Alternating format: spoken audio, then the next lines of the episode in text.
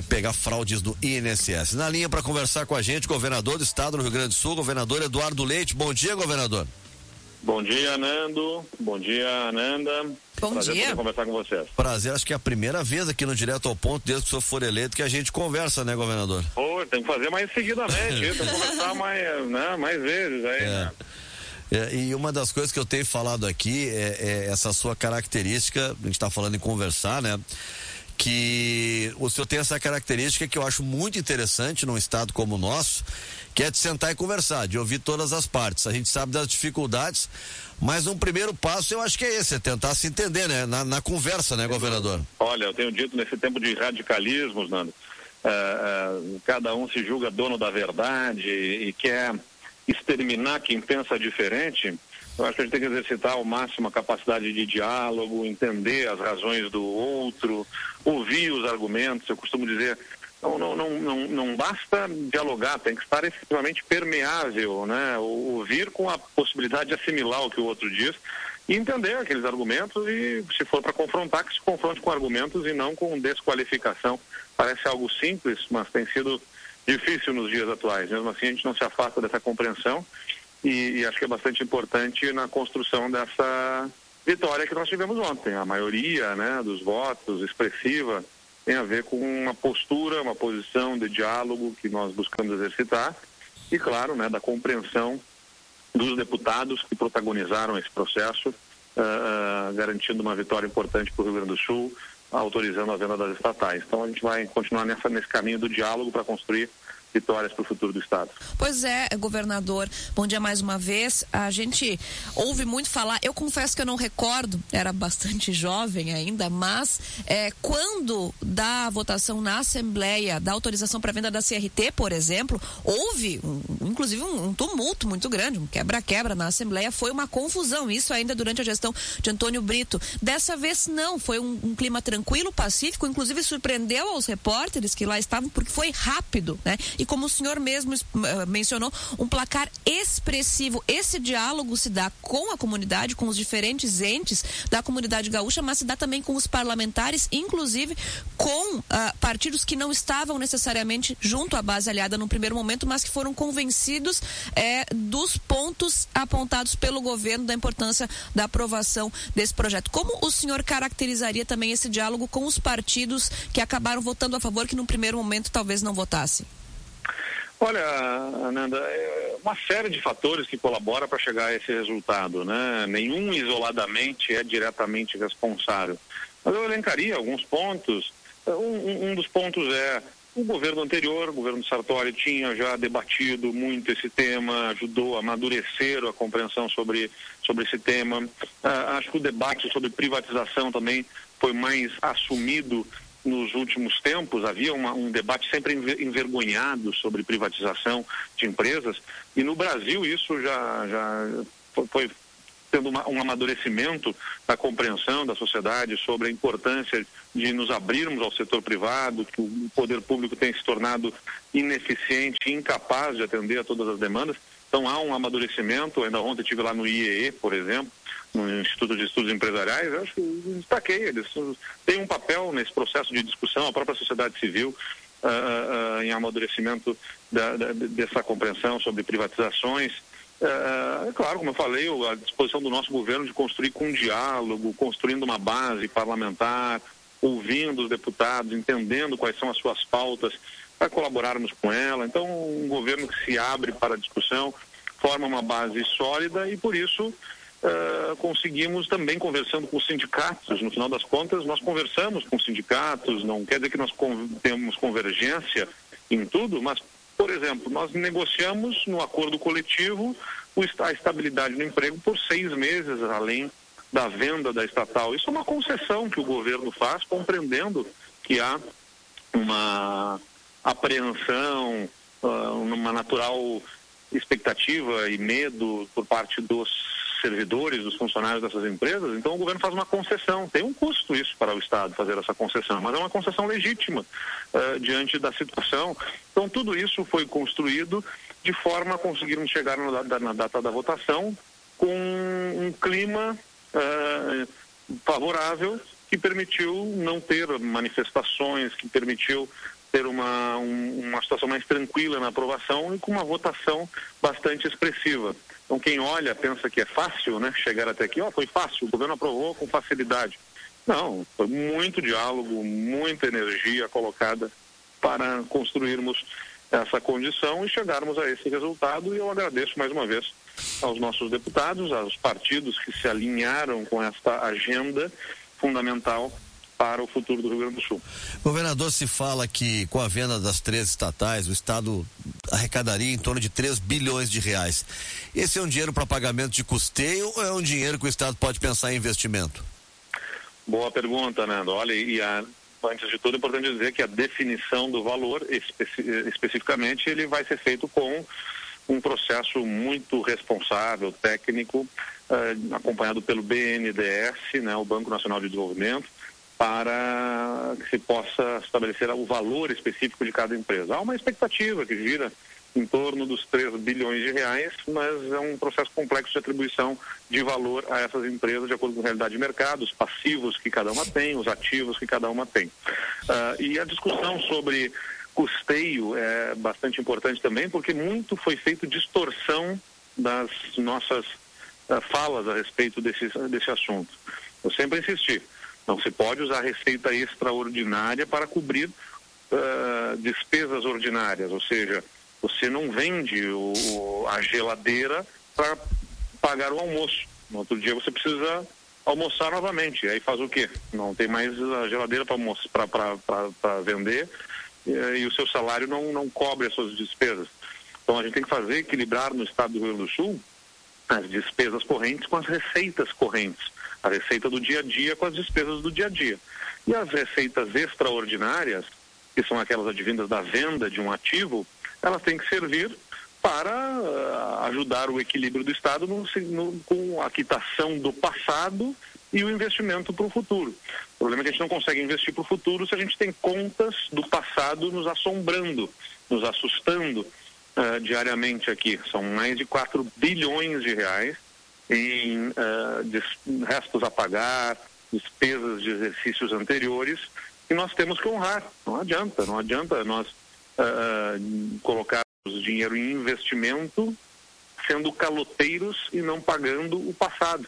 E não conseguimos pagar o passado com as receitas do presente que são consumidas pelas despesas do presente. Então, nós vamos usar uh, os recursos para quitar passivos nos honrarmos as despesas do passado, que são, é importante dizer, pagamentos a hospitais, pagamento a municípios na área da saúde, pagamento de obras que pararam por conta de falta de pagamento e poderão, poderão ser retomadas.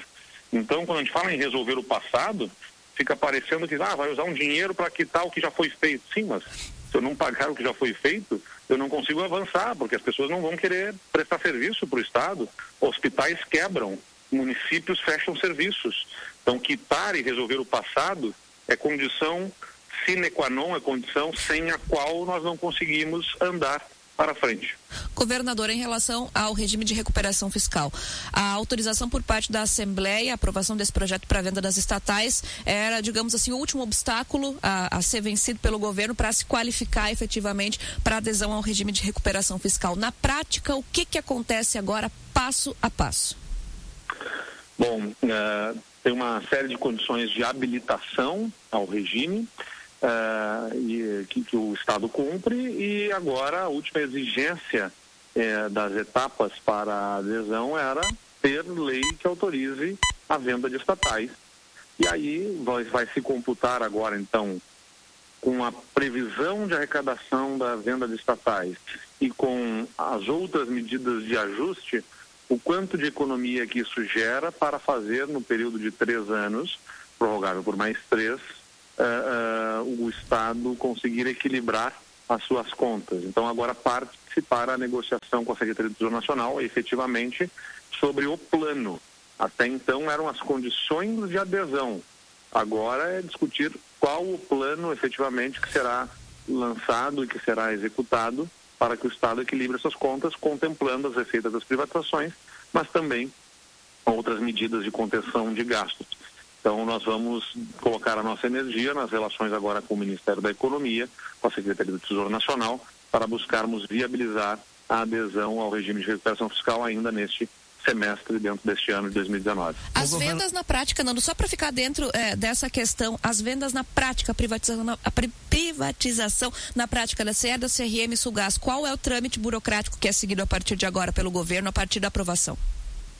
todo o processo de estruturação e modelagem. Então, o BNDES tem um acordo de cooperação técnica conosco, em que ele eh, contrata consultorias técnicas também especializadas para fazer o processo chamado due diligence, que é a devida diligência de apuração dos ativos, dos passivos, o fluxo financeiro, a, a, previsão das receitas que essa empresa tem para o futuro, os contratos que elas têm. Uh, tudo isso ajuda a estruturar qual é o valor dessa empresa, por quanto que ela deve ser vendida e que, quem é que fica com passivo, o governo, o, o, a empresa, como é que isso se melhor se estrutura para que o Estado possa ter o melhor aproveitamento uh, na venda, tanto do ponto de vista da, do interesse do governo, quanto do ponto de vista do interesse da sociedade do investimento nesses setores. Então é essa estruturação que o BNDES nos ajuda a fazer, deve levar um ano, pelo menos, aí, a estruturação para que nós possamos vender essas empresas até o final do ano que vem. Governador, aquela sua ideia inicial, promessa de campanha de que no primeiro ano, até o fim do primeiro ano, o senhor gostaria de ter já condições de pagar os servidores em dia.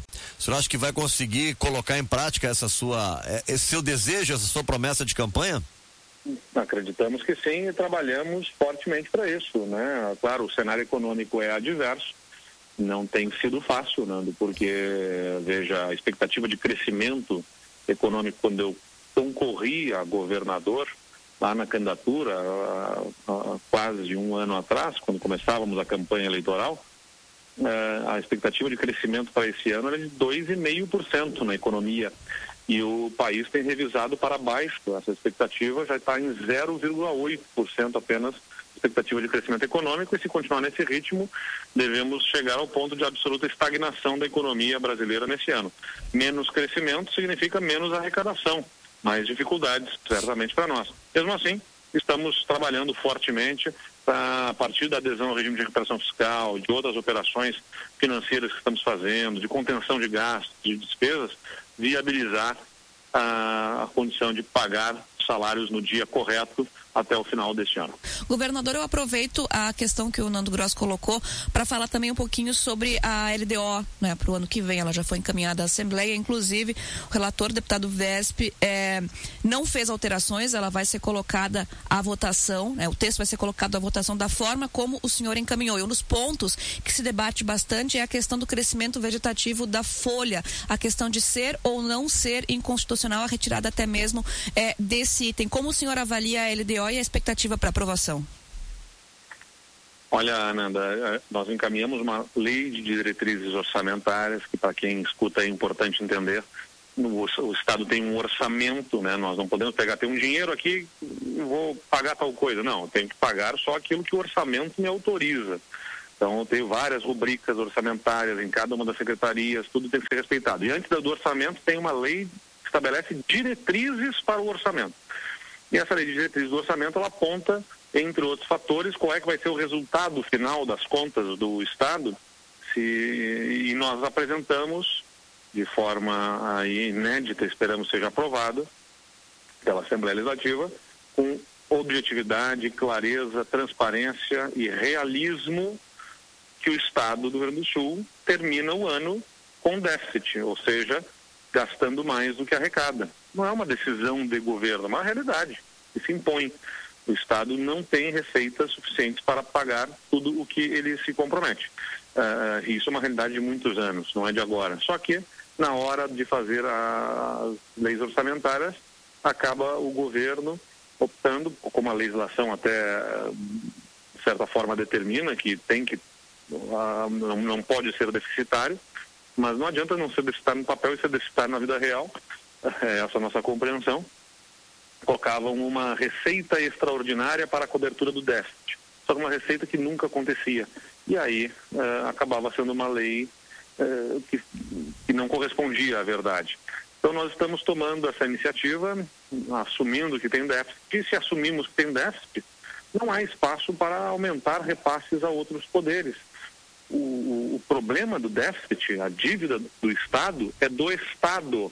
E o Estado é composto pelo Executivo, pelo Legislativo, pelo Judiciário, pelo Ministério Público, pelo Tribunal de Contas, pela Defensoria do Estado. Então, não tem como se aumentar repasses para os outros poderes se, se não há dinheiro. Não há, o Estado não tem esse dinheiro, ele termina o ano devendo. Então, não tem que aumentar repasses para os outros poderes. Uh, o problema do Estado deve ser solidariamente suportado por todos os entes que o compõem, e não apenas pelo Executivo, que é o que tem acontecido historicamente. Os outros poderes todos recebem aumentos nos seus repasses anualmente e o executivo suporta sozinho o déficit do Estado e acaba prejudicando ainda mais a, a, população na prestação de serviços, em tapar buraco, em infraestrutura, em saúde, em educação, no funcionalismo público do executivo, que tem os salários atrasados, enquanto nos outros poderes, né, há recursos não apenas para pagar salários, como para aumentar salários e também para fazer investimentos e tudo mais. Então não é, não é correto isso, nós precisamos encarar essa realidade. Por isso pedimos aos deputados que aprovem na forma como encaminhamos essa lei de diretrizes orçamentárias, uh, prevendo o não aumento de repasses aos outros poderes. Eu estou confiante que isso aconteça, né? Uh, porque acho que os deputados estão demonstrando essa capacidade de compreensão da situação do Estado e é muito importante que essa LDO seja aprovada neste formato.